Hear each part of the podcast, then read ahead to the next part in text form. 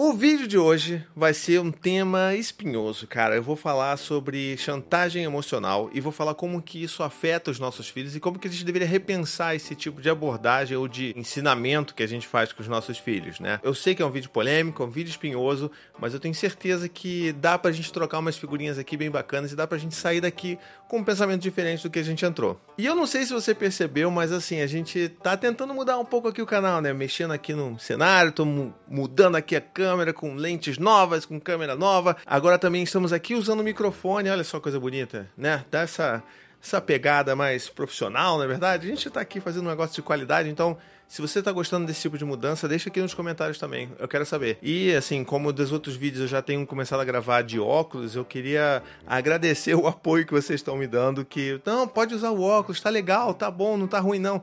Porque assim, a idade vai chegando, a gente tá nessa dificuldade de enxergar as coisas, eu tenho que tirar o óculos para gravar e fico com uma droga, eu começo a ter dor de cabeça, então sabe como é que é, né? Então, obrigado por aceitarem eu estar aqui gravando de óculos, fica muito mais fácil para mim, inclusive, tá bom? Mas vamos lá pro nosso tema, né? Chantagem emocional. O que, que é isso, basicamente? Assim, eu acho que se você não faz isso com seu filho, você provavelmente alguém já fez isso com você quando você era né, pequeno. Não necessariamente só um pai, a mãe, o cuidador principal faz isso, mas adultos de uma forma geral adoram fazer chantagem emocional com seus filhos. E qual é a, a, mensagem mais perigosa por trás disso? A mensagem mais perigosa que existe por trás da chantagem emocional é justamente essa de que, olha, você é responsável pelos meus sentimentos. Você é quem vai provocar essas coisas. Olha, você está fazendo isso comigo. E a gente já ensina para a criança desde o início, né, desde os primeiros anos de vida, que a gente não tem responsabilidade nenhuma sobre os nossos próprios sentimentos. Para para pensar. Você só começa a pensar sobre esse tipo de coisa depois que você se torna adulto. Eu, por exemplo, muito recentemente, só depois que eu me tornei pai, que eu comecei a falar assim, pô, peraí, conhecendo inclusive comunicação não violenta, né? E que tem vídeo aqui no canal sobre isso. Você pode clicar, tá em algum lugar aqui. Você pode clicar que você vai achar, tá bom? Mas assim, só depois que eu tive contato com esses assuntos, com esses temas todos, que eu comecei a perceber que não, sabe? Eu tenho responsabilidade sobre os sentimentos que eu tenho, porque eles são baseados nas minhas próprias necessidades, que são muito pessoais, sabe? Então, a partir do momento que a gente começa a assumir responsabilidade sobre os nossos próprios sentimentos, a gente percebe que, opa, peraí, as pessoas não têm tanto poder assim sobre o que, que a gente sente. Se nós né, estivermos muito conscientes daquilo que nós precisamos, daquilo que nós queremos, as pessoas passam a ter um poder muito menor sobre a gente. E isso é ótimo, né? Porque é a nossa caminhada rumo a um mundo de autoestima, né? De uma autoestima boa, de uma autossuficiência. Nós nos bastamos em nós mesmos emocionalmente. Então, assim, é claro que eu não estou dizendo que a gente vai virar ermitão, todo mundo vai morar numa, né, numa montanha, longe de todo mundo, todo mundo vai se satisfazer. Não é isso. Nós, seres humanos, somos seres sociais, precisamos de outras pessoas para estarmos bem. Mas a gente precisa entender que os sentimentos são nossos e a gente precisa ter responsabilidade sobre eles. E quando que isso começa, essa mensagenzinha, essa sementinha de, de não assumir a responsabilidade pelos nossos sentimentos, começa na infância. Quando, sabe, quando uma criança faz alguma besteira e aí a gente faz todo aquele circo, né? Ah, filho, você deixou o papai tão triste, eu tô tão triste. Às vezes você até finge um choro. papai tá triste porque você puxou o rabo do gato. Oh, papai tá chorando porque você bateu no papai. Sabe, essas reações que são de uma assim, eu não gosto de usar o termo infantis porque coisas que são da infância não são coisas ruins, né? Mas vamos lá, essas, essas reações muito teatrais e muito forçadas, elas são ruins nesse sentido. Porque isso mostra para criança que elas têm um poder sobre nós que é muito maior do que ela na verdade tem, sabe? E que né, de quebra ali, ela acaba deduzindo que a, ela não tem tanto controle assim sobre os sentimentos delas.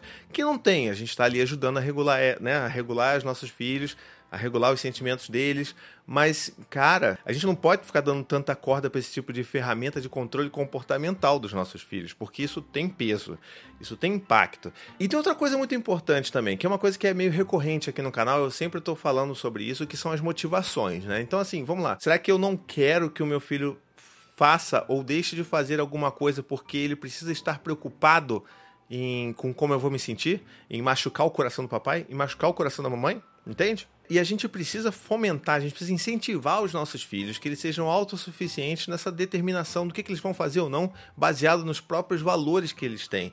Valores esses que nós estamos ajudando eles a construir ou a embutir dentro da essência e da personalidade deles, né? Esse deveria ser o nosso papel.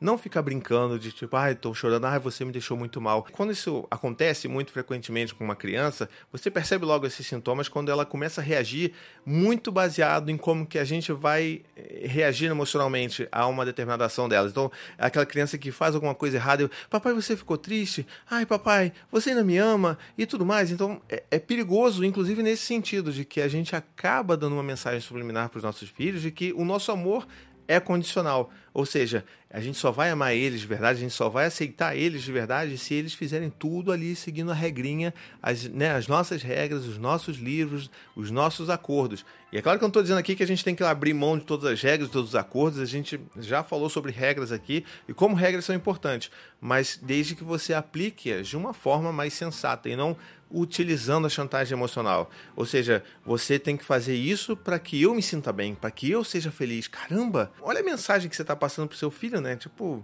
poxa, meu pai, esse adulto tão grande, ele ele depende tanto de mim para ser feliz. Caramba, sabe? Então, né, falando desse jeito, é esquisito. E é esquisito mesmo. Então, assim, vamos tentar evitar ao máximo. Se assim, é, é, é um modus operandi que a gente tem, né? É a maneira como fizeram com a gente, é a maneira que, se a gente não parar para pensar, para refletir, a gente vai acabar repetindo.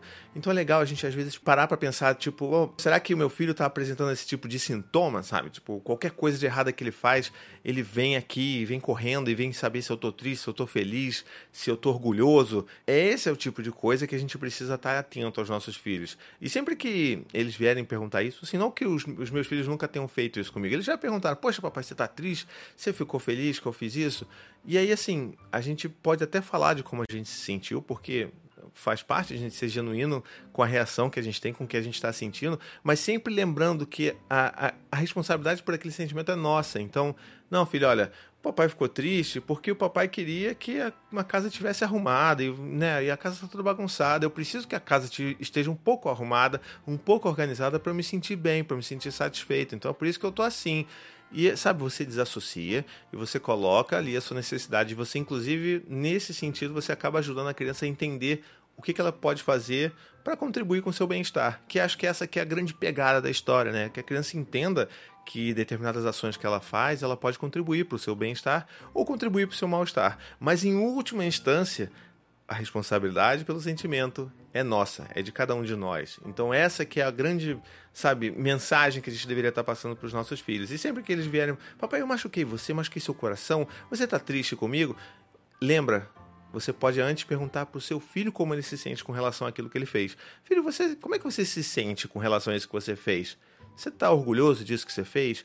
Você está feliz? Você gostou disso que você fez? Você, gost... você achou legal que o seu irmão está ali chorando porque você bateu nele? Então, assim, eu acho que essa é a abordagem que dá muito mais controle para as emoções e para as ações, né? Inclusive, para que a criança entenda quais são as consequências dos atos dela. Então, assim, é muito mais importante que a gente faça isso do que a gente ficar simplesmente baseando em uma reação muito exagerada do que aquilo que a gente está querendo ensinar aos nossos filhos, né? Porque, ah, não, se eu fingir que eu estou muito triste, que eu estou chorando, ele nunca mais vai fazer isso. Não é bem por aí, tá legal? E aí na sua casa, você costuma utilizar esse tipo de ferramenta? Você que que, que, passa por aí na sua casa? O seu filho apresenta muito esse tipo de reação? Deixa aqui nos comentários, vamos conversar. Ah, e já que a gente está falando sobre responsabilidade e sentimentos, sobre chantagem emocional, por favorzinho, torne-se um membro do meu canal, senão eu vou ficar muito triste, muito chateadinho.